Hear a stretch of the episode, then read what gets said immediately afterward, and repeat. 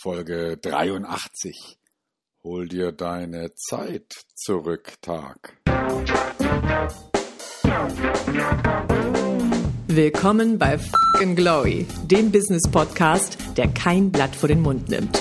Martin Puscher und Stefan Heinrich sind ihre Gastgeber. Provokateure und vielleicht auch ein kleines bisschen die Helden des modernen Geschäftserfolges.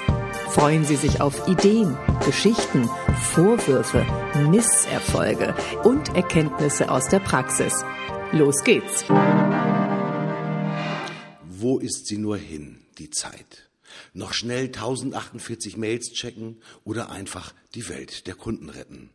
Das Smartphone immer bereit, hier noch schnell eine Instagram-Story posten oder kurz mal die neuesten Sportnachrichten checken. Und dann mal kurz durchatmen und feststellen, der Tag ist um. Wo ist die ganze Zeit nur geblieben?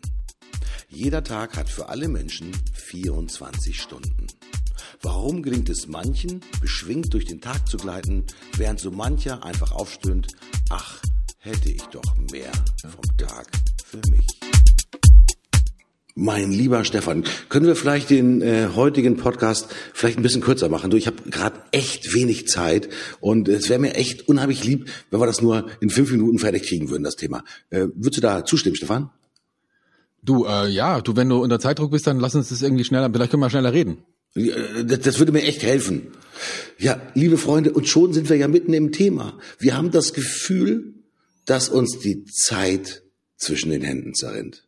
Ja, ähm, ob das nun Verkehr ist. Ähm, ich habe heute schon wieder zehn Minuten länger zur Arbeit gebraucht. Furchtbar, furchtbar. Die Zeit rennt einfach nur davon weg von uns. Und ich habe das Gefühl, ich habe gar keine Zeit mehr für mich, für Freunde, für gute Gespräche. Einfach habe ich das Gefühl, mein Leben ist zu kompliziert geworden und alle stehlen meine Zeit.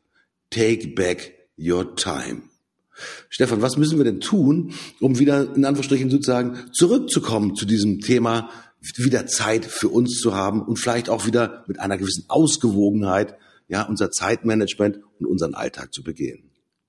Also wenn jemand das Gefühl hat, dass er zu wenig Zeit hat, dann äh, ist vermutlich die ganze Wahrheit, dass er zu viele Aufgaben hat.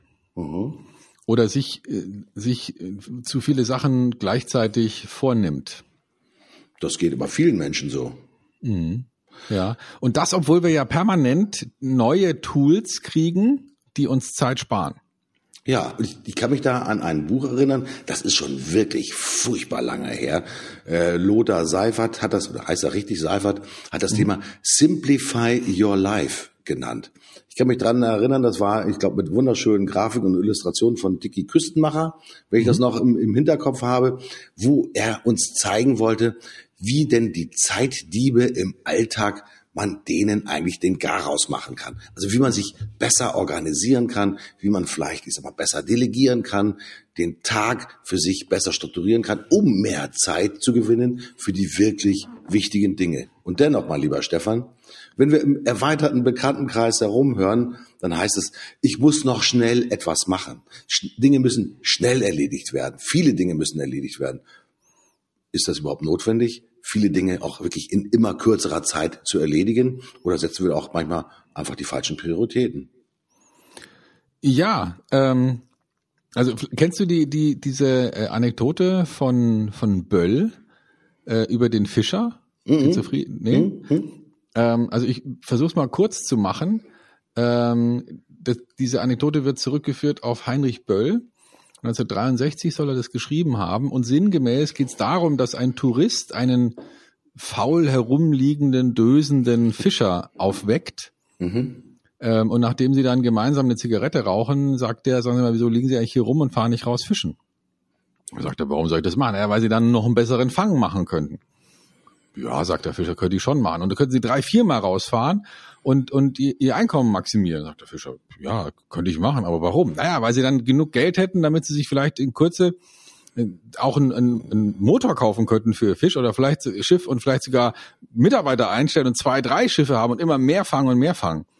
Und dann sagt er, aber warum soll ich das machen? Naja, weil dann äh, wäre das Wohlstand und sie könnten wachsen und noch mehr und Schiffe haben und ein ganzes Unternehmen draus machen. Und der Fischer sagt, ja, aber warum soll ich das machen? Naja, aber dann könnten sie das Unternehmen verkaufen und faul am Strand rumliegen und dösen. Und dann sagt der Fischer, das mache ich ja jetzt schon. ja, Stefan, das ist eine schöne Anekdote und ich glaube, spricht, glaube ich, vielen von uns aus der Seele, weil wir doch mit einer gewissen, in Anführungsstrichen, Unzufriedenheit natürlich auch durch das Leben gehen, weil wir sagen, wir müssen eigentlich immer mehr machen, immer mehr tun, aber vielleicht haben wir das schon, was wir wirklich haben wollen. Nämlich, ich sag mal von mir aus, ich sag mal, das Stück, das kleine Lebensglück, nämlich das Dösen in der nachmittäglichen Sonne. Ja, mhm. äh, das macht keinen Unterschied, ob ich döse am Nachmittag in der Sonne und ich habe 100 Euro auf dem Konto oder ich habe 100.000 Euro auf dem Konto. Der Effekt sozusagen des Dösens in der Sonne ist der gleiche und der gibt mir vielleicht keine Ahnung Lebensmut, Entspanntheit, dass ich am nächsten Tag wieder um 5 Uhr aufstehe und als Fischer mit Verlaub gesagt wieder rausfahre, um die nächste Fuhre Fische letztendlich zu fangen und dann auf dem Markt halt feil zu bieten.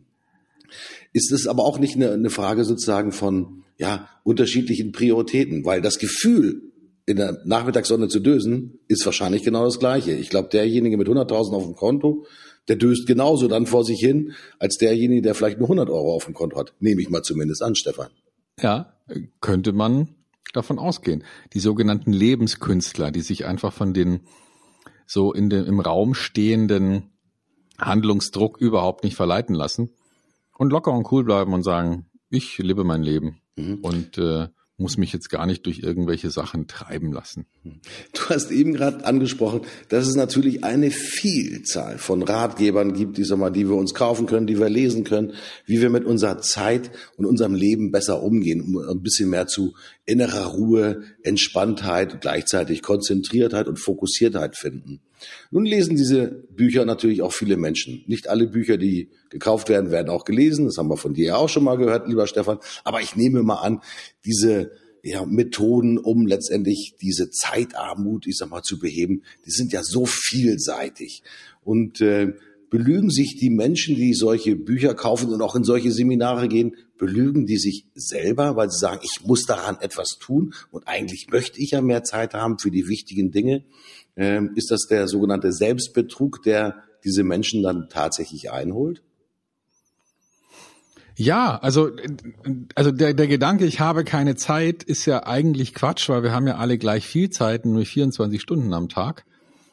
Und wir, wir dürfen ja, wenn wir einigermaßen gesund sind, ähm, selber entscheiden, was wir mit dieser Zeit machen. Ja, wir können jeden Tag ähm, arbeiten gehen oder wir können sagen, das ist mir nicht so wichtig, mir reicht ähm, Hartz IV. Mhm. Oder wir könnten sagen, äh, ja, ich arbeite noch mehr als ein normaler Mensch, weil ich dann noch äh, zufriedener bin oder so. Ja, das, äh, all das ist denkbar. Mhm. Ist es auch eine Frage letztendlich von Lebensprioritäten, die sich manchmal auch die Menschen einfach, ich sag mal, nicht setzen wollen, weil sie sich auch daran gewöhnt haben, vielleicht keine Zeit zu haben. Und weil das vielleicht auch in einer mal, sozialen Akzeptanz ja, innerhalb von Gruppen, ob das eine Familie ist, in einer Familie vielleicht nicht gut, aber im, im weitesten Bekanntenkreis, wenn man mit anderen Businessleuten zusammenkommt, dann fragt man doch, wie läuft's denn bei Ihnen? Und eigentlich ist es immer so der Adelsschlag, ja, ich habe so viel zu tun, dass ich überhaupt keine Zeit habe, mich eigentlich mit Ihnen zu unterhalten. Tschüss nochmal. Ja, ich muss jetzt telefonieren, ich muss die E-Mail noch beantworten. Da sind gerade zwei ganz wichtige WhatsApp-Nachrichten eingegangen. Also das muss ich jetzt wirklich noch schnell bearbeiten.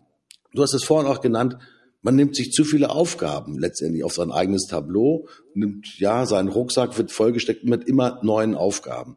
Nun ist es aber fast eine Sucht, so habe ich das Gefühl, von vielen Menschen, sich den Rucksack möglichst voll zu packen, um damit beschwert durch die Gegend zu gehen stellt sich für mich natürlich die Frage, und das stelle ich dir auch ein Stück weit als Philosoph und als Wissenden, wie mache ich das denn? Wie kann ich denn meinen Rucksack, der voll gefüllt ist mit diesen vielen Aufgaben, so entleeren, dass ich in Anführungsstrichen mehr Zeit für mich und natürlich für das Wesentliche habe, Stefan.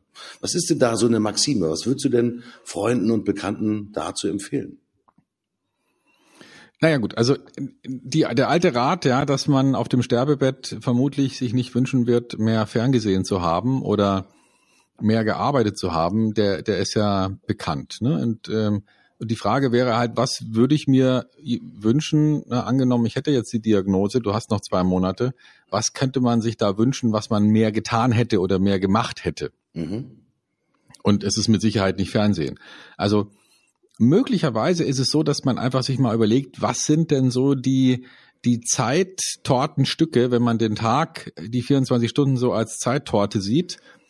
Und ein paar Sachen sind ja definiert. Also wir brauchen ja eine gewisse Anzahl von Stunden als Schlaf. Ja, beim manche sagen, ich brauche zehn Stunden, manche sagen, nee, komm, mir reichen sechs oder sieben. Und ähm, die, die kann man ja schon mal rausschneiden aus der Torte.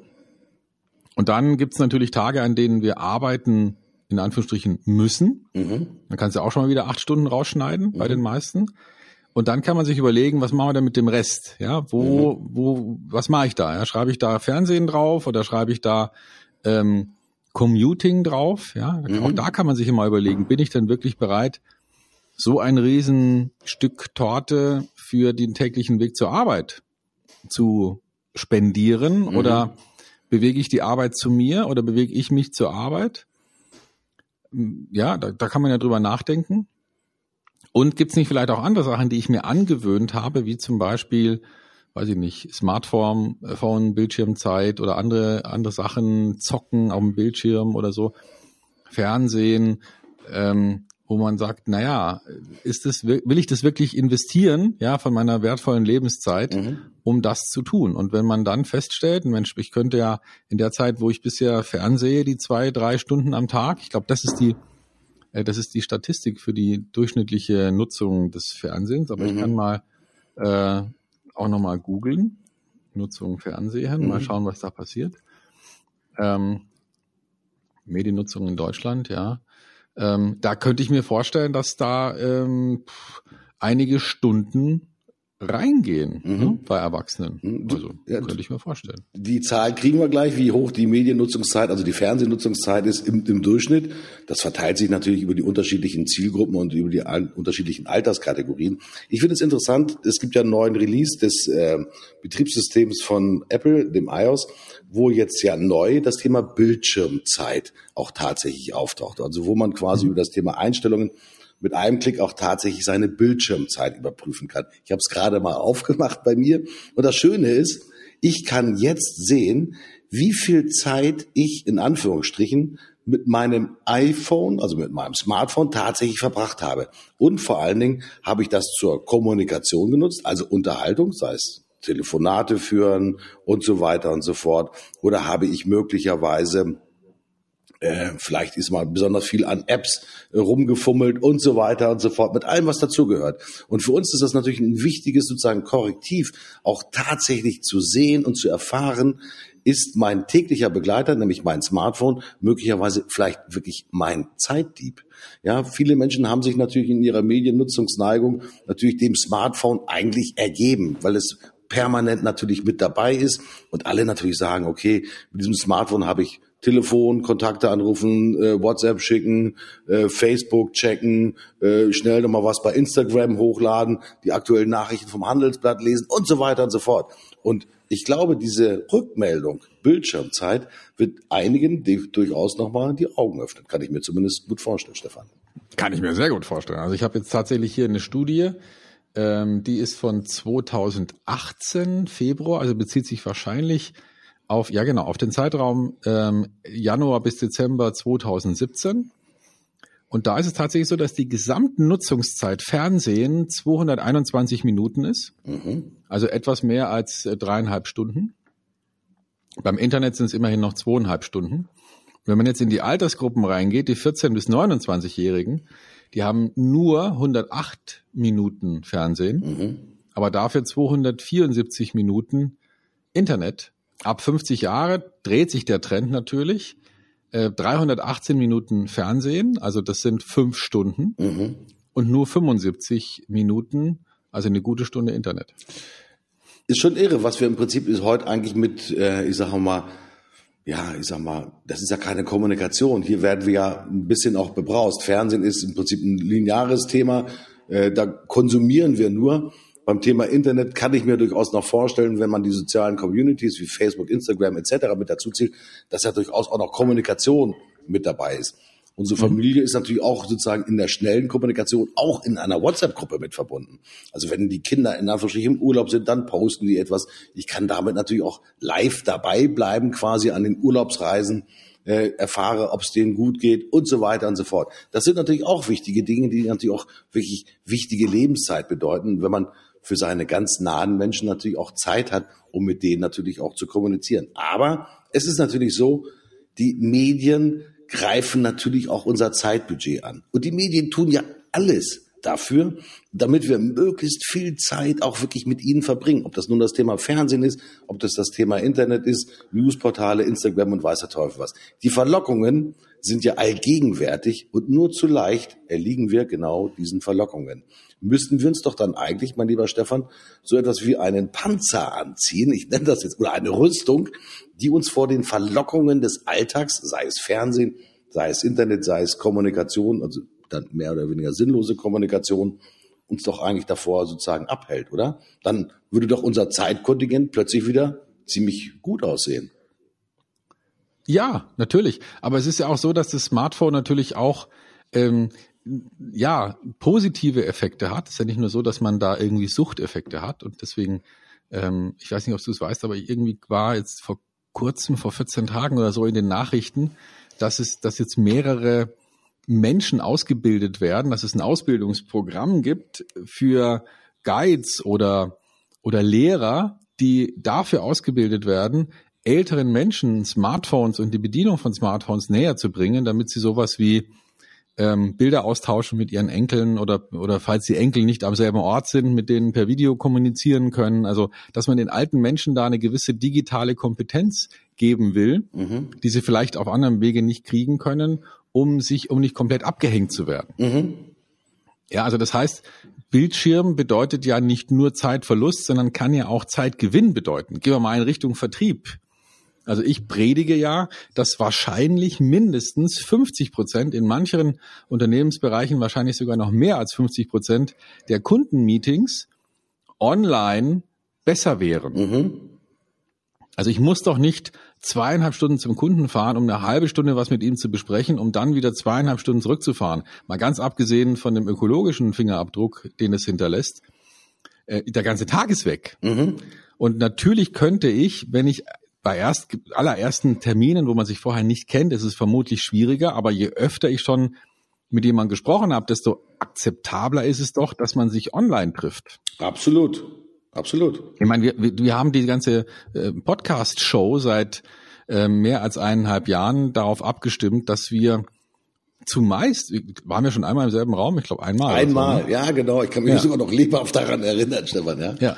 Ansonsten machen wir das remote und, und müssen dafür nicht reisen. Also das heißt, ähm, Bildschirm kann natürlich auch Zeitersparnis bedeuten, indem man einfach unnütze Reisezeit einfach dadurch weglässt. Und wenn man die Jobs, die heute in, in Unternehmen geschaffen werden, bisschen besser strukturieren würde, dann wäre es natürlich auch möglich, mehr im Homeoffice zu sein. Also beispielsweise meine Mitarbeiter haben die Wahl, so oft wie sie wollen, im Homeoffice zu sein und müssen selber entscheiden, welche Jobs sie dann zu Hause erledigen und welche Jobs sie lieber im Team hier in, in der Firma erledigen. Und natürlich kann man zu Hause, wenn man Ruhe hat, besser und konzentrierter schreiben. Wenn man viel Dinge abstimmen muss und, und miteinander reden muss, dann ist es natürlich von zu Hause schwieriger. Geht zwar auch, ja, aber ist schwieriger. Aber man spart dadurch natürlich viel Reisezeit und viel Travelzeit. Und ich bin gespannt, wie sich das verändern wird, wenn wir irgendwann mal mehrere Standorte haben mhm. und, äh, und auf die Art und Weise dann hoffentlich möglichst häufig vermeiden, dass sich jemand auf die Straße oder Schiene begeben muss, um in einen anderen Ort zu fahren, nur um dort dann nur einen geringen Bruchteil der insgesamt eingesetzten Zeit wirklich produktiv ist. Mhm. Das Schöne ist, wie du das erzählst, wir verfolgen ein ähnliches Konzept und wir nutzen zum Beispiel zur internen Kommunikation Slack zum Beispiel, also als, als Kommunikationsinstrument. Ich sag mal, schnelle Botschaften schicken. Ich kann sagen, okay, ich sehe, wer online ist. Ich schicke von mir aus an meine Produktionskollegin, schicke ich eine kurze Notiz rüber. Ähm, ich sehe halt einfach, dass sie online ist. Es ist mir schon mehr als einmal tatsächlich passiert, dass ich hier im Büro saß, ich das Gefühl hatte, dass mir die Kollegin quasi im Nachbarbüro tatsächlich sitzt. Sie war aber gar nicht da, sondern sie saß zu Hause. Natürlich ist das sozusagen immer eine Grenze, die wir natürlich auch wirklich sorgfältig auch einhalten müssen. Manchmal ist natürlich auch die sogenannte interpersonelle Kommunikation super wichtig. Da muss man sich auch vielleicht angucken und vielleicht auch physisch sozusagen den anderen auch wirklich wahrnehmen. Aber selbst für die interne Kommunikation setzen wir sehr stark auf das Thema der Videokommunikation. Wir setzen da auf das Tool von Zoom, was wirklich hervorragend und mega einfach funktioniert. War übrigens eine Empfehlung von dir, mein lieber Stefan. Ja, mhm. und ich habe diese Empfehlung natürlich auch mit anderen Kollegen und auch immer Geschäftspartnern geteilt. Und es ist tatsächlich so, wenn ich etwas zu besprechen habe mit einem Redakteur, mit einem Editor, der sitzt jetzt zum Beispiel in Hildesheim, dann fahre ich doch nicht von Hamburg nach Hildesheim, um das mit dem zu besprechen, sondern das braucht gerade mal eine halbe Stunde. Und vielleicht ist es mir aber auch wichtiger, es nicht nur am Telefon zu machen, sondern ich möchte, weil wir uns über Inhalte und über Schwerpunkte unterhalten, natürlich auch sehen, wie reagiert der, also in dem Sinne auch gestisch und mimisch tatsächlich auf das, was ich ihm sage. Dafür ist natürlich Videokommunikation par excellence tatsächlich geeignet, weil man hat das Gefühl, man sitzt halt jemandem gegenüber. Mir ist so etwas schon mal passiert, dass ich mich mit meinem Sohn, der ist mal äh, im Ausland studiert habe, doch auch tatsächlich abends mal eine Flasche Wein gegönnt habe. Er hatte eine Flasche Wein, ich hatte eine Flasche Wein. ja, und wir saßen sozusagen virtuell uns gegenüber und haben uns mit Verlaub gesagt einen kleinen gegönnt und dabei sozusagen munter geplaudert. Wenn man sich daran gewöhnt, ist das natürlich echt zeitsparend. Ich hätte natürlich meinen Sohn gerne umarmt, aber in dem Fall hätte ich dafür, keine Ahnung, acht Stunden fahren müssen, um in Holland bei ihm sozusagen auf der Bude zu sitzen. Und so haben wir das dann quasi virtuell gemacht. Geht natürlich hervorragend nicht alles, was man virtuell machen kann, ist ja auch sozusagen vielleicht auch die hat auch den richtigen Sense. Ich habe vor kurzem auch gelesen, dass zum Beispiel in Korea, in Südkorea, die sind ja alle Smartphone verrückt, es mittlerweile schon einen Ausbildungsberuf gibt, das ist der sogenannte Smartphone-Therapeut, so würde ich ihn mal nennen. In äh, Südkorea ist es eine anerkannte Krankheit, die sogenannte Handysucht, also ich würde mal sagen die Smartphone-Sucht. Und es gibt Therapeuten, die helfen vor allen Dingen jüngeren ähm, Mitarbeitern und jüngeren Menschen dabei, dieses Gefühl von, ich verliere mich hier in eine virtuelle Welt, dass sie wieder sozusagen realen Bezug kriegen. Äh, natürlich ist, sind die Verlockungen von virtuellen Instrumenten natürlich unheimlich groß, aber die reale Welt gibt's ja trotzdem immer noch. Also ich glaube, man muss natürlich immer ein gutes Gefühl dafür haben, so so ein Mix auch einfach zu haben. Ich sag mal, wann trete ich den Menschen persönlich gegenüber und wann reicht im Prinzip mal die rein virtuelle Kommunikation aus. Ich glaube, äh, da muss jeder natürlich so sein eigenes Thema finden. Aber wenn das in, wie in Südkorea jetzt schon eine anerkannte Krankheit wird, dann äh, auf Deutsch gesagt, ist es höchste Zeit, Take Back Your Time Day am Ende des Tages auch wirklich durchzuführen, mein lieber Stefan. Ganz genau. ja. Ja, also man, manchmal wünscht man sich ja die Zeit zurück, wenn man in so einer Baustelle steht und äh, das, das finde ich wirklich bitter. Ähm, ich weiß nicht, ob, ob du schon mal diese Baustelle gesehen hast von der, an der A5 nördlich von Karlsruhe. Mhm. Ähm, da wird eine, eine Brücke gebaut, mhm. äh, beziehungsweise erneuert. Und das Verrückte ist, die haben da eine Dauerbaustelle eingerichtet und machen da eine dreispurige Autobahn zu einer zweispurigen und bauen diese Brücke Achtung, bis 2021. Hoppala. Also die brauchen jetzt tatsächlich noch drei Jahre, bis sie eine, Entschuldigung, geschissene Autobahnbrücke fertig haben. das kann nicht wahr sein. Das kann nicht wahr sein. Da muss man den Projektleiter also fast schon körperlich züchtigen, finde ich. Und wenn er warum fragt, nochmal, weil, weil es ist eine Frechheit. Man kann nicht eine der wichtigsten Verkehrsadern in Deutschland drei Jahre lang einschränken. Und das bedeutet Megastau für Hunderte, für Tausende, wahrscheinlich für Millionen von Menschen, die da durchfahren, die da so viel Zeit lassen müssen, nur weil ein Projektleiter noch nichts von agilem Projekt gehört hat. Mhm. Es kann nicht sein, dass ein Brückenbau ähm, oder eine Brückenverbreiterung oder was auch immer unter einer Autobahn drei Jahre dauert. Ich habe das Gefühl, das würden, würde man in Asien innerhalb von zwei Monaten machen. Mhm. Ich glaube, es gibt natürlich auch im Internet immer wieder diese Videos zu finden. Eisenbahnbaustelle, so ein typisches Thema. Ich habe letztens genau so ein Video gesehen. Wir haben uns köstlich drüber amüsiert, wie in äh, einem asiatischen Land, das mit C anfängt, ist mal eine ein Bahnhof, ich sag mal, renoviert wird und mit neuen Gleisen ausgestattet wird und am nächsten Tag die Züge brausen. Also das geht dann ganz einfach so, dass die Dunkelheit bricht herein über diesem Land und du siehst quasi aus allen möglichen Ecken, siehst du ganz viele Menschen herbeiströmen, die halt wirklich ich mal, unter Anstrengung und so weiter und so fort die alten Gleise rausrupfen, das Schotterbett erneuern und so lange arbeiten, bis es am nächsten Tag um, keine Ahnung, fünf Uhr soweit fertig ist, dass letztendlich die Züge wieder pünktlich fahren können. Also es geht doch. Ich glaube, dass wir manchmal auch ein bisschen es zu kompliziert vielleicht auch angehen. Ich habe vor kurzem auch noch mal eine Geschichte gelesen, dass gerade, ich sage mal, wir vielleicht mit der Bürokratie auch gerade in Deutschland uns gerade besonders schwer tun bei großen Infrastrukturprojekten, weil mhm. natürlich mhm. ganz viele Menschen immer mitsprechen wollen. Und ähm, wir alle kennen natürlich die Geschichte rund um den Hambacher Forst. Ähm, man kann dazu stehen, wie man will. Auf jeden Fall ist mal, es war ja lange bekannt, sozusagen, dass es hier sozusagen den nächsten Schritt gehen wird. Ähm, man hätte vielleicht doch schon viel früher auch dem Unternehmen RWE auch wirklich signalisieren können, dass Braunkohletageabbau einfach nicht mehr en vogue ist, sowohl vom ökologischen Fingerprint her, als auch möglicherweise von der Rentabilität, wenn es darum geht.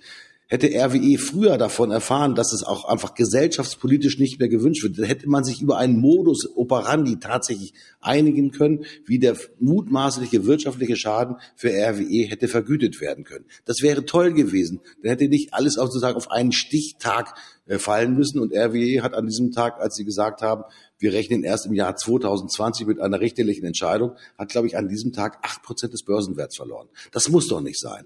Also dann lieber bei infrastrukturellen Projekten, Leute, setzt euch auf rechtzeitig mit den entsprechenden Stakeholdern zusammen, macht von mir aus auch einen Volksentscheid, einen regionalen Volksentscheid und klärt das. Ähm, wir sind manchmal viel zu kompliziert, um unsere Zeit wieder in Anführungsstrichen zurückzunehmen. Und äh, das hat sicherlich etwas mit dem Thema auch Bürokratie und manchmal auch einfach ja ja politischem Unwillen auch zu tun. Sage ich jetzt einfach mal, es geht definitiv besser. Auch die Autobahnbrücke an der A5, mein lieber Stefan, ich teile deine Einschätzung. Das kann definitiv anders gehen und anders funktionieren. Ganz genau. Ja, das muss anders gehen, weil Infrastruktur ist wichtig, um ein Land nach vorne zu bringen. Und wir dürfen nicht jetzt alles immer schwieriger und immer langwieriger und noch mehr warten und noch mehr warten mit reinbringen, sondern wir müssen dafür sorgen, dass Leute zusammenarbeiten, damit schnell geht und sowas wie agile Projektsteuerung, Scrum und solche Dinge, die sind ja jetzt wirklich etwas, was man jetzt weiß, dass man das braucht. Und wenn dann immer noch die staatlichen Unternehmen sowas wie eine Wasserfallplanung machen und dann sagen, es dauert jetzt drei Jahre und dann dauert es fünf, dann ist es einfach Mist. Und dann frage ich mich, warum Unternehmen nicht darauf einwirken können, dass auch der Staat agiler und schneller wird und, äh, und nicht sieben Autobahnbaustellen aufgemacht werden, sondern eine und die dann aber auch wieder schnell zu, statt sieben aufzumachen und zu sagen, wir haben jetzt hier mal geplant bis 2021. Das ist einfach schlechte Arbeit. Ja, das wollen wir zukünftig auch überhaupt nicht mehr sehen, mein lieber Stefan. Aber genug gebasht. Wir gucken nach vorne. Heute ist ja der 26. Und heute ist übrigens einer der Tage, meine lieben Freunde, wo Stefan und ich uns auch tatsächlich persönlich treffen. Denn wir sind beide in Düsseldorf heute, nämlich mhm. zu einem Wochenendseminar zum Thema Storytelling. Hier geht es auch tatsächlich darum, ich sage mal, wie man mit einer eigenen Story ja, sein eigenes Unternehmen auch nach vorne bringt. Nun mögt ihr ja mhm. vielleicht glauben, dass Stefan in Anführungsstrichen schon alles weiß, weil als Content-Marketing-Star er natürlich auch andere Unternehmen nach vorne bringt. Stefan, aber für dich, ich nehme mal an, ist es trotzdem immer noch wichtig, sich selbst auf immer wieder auf den eigenen Prüfpunkt zu stellen und immer wieder neue Impulse zu erlangen, nicht nur für das eigene Unternehmen, sondern auch, um sie möglicherweise natürlich an andere weiterzugeben, oder? Ja, natürlich. Also Weiterbildung ist, wir, Entschuldigung, wir leben in einem, in einer Zeit, die sich so schnell bewegt, wenn wir da nicht einen enormen Teil unserer beruflichen Zeit dahin investieren, weiterzukommen, sich weiterzuentwickeln, Neues dazuzulernen, neue Werkzeuge mit reinzunehmen in den Werkzeugkasten, dann bist du ruckzuck abgehängt. Ja klar. Und ich freue mich sehr auf den, auf das Seminar beim Alexander Christiani. Ganz toller Typ, ja, also der äh, ist einfach ein Knaller vielleicht einer der cleversten Menschen, den ich kenne und da freue ich mich drauf und ich bin froh, dass du mit dabei bist, mein Lieber. Ja, das wird ein wunderschönes Wochenende und wir werden wahrscheinlich gut gestählt aus diesem Wochenende rausgehen mit ganz vielen Impulsen und Inspirationen und vielleicht erzählen wir dann in der nächsten Woche auch noch so zwei, drei kleine Tipps dazu, wie ihr in eurem Unternehmen das Thema Storytelling vernünftig aufsetzen könnt. Stefan ist mit Sicherheit bereit, aus seiner Erfahrung von vielen anderen Unternehmen auch etwas preiszugeben und mitzuteilen. Ich werde auch versuchen, meine Eindrücke so plastisch und unterhaltsam genug zu schildern, dass ihr nämlich Bock darauf kriegt, auch tatsächlich das Storytelling im eigenen Unternehmen nach vorne zu bringen. Stefan, die Zeit ist rum. Ich bin durch. Ich gehe raus. Ich freue mich auf das Seminar und ich freue mich auf unsere Zuhörer schon in der nächsten Woche. Ich sage an dieser Stelle Tschüss. Bis zum nächsten Mal. Euer Martin Puscher. Ich sage auch Tschüss, ich bin Stefan Heinrich. Ich freue mich drauf, berichten zu können, was wir Tolles gelernt haben werden bei Alexander Christiani. Wir sprechen uns nächste Woche wieder. Bis dahin bleibt uns gewogen, empfehlt uns weiter. Bis bald. Ich bin raus. Tschüss.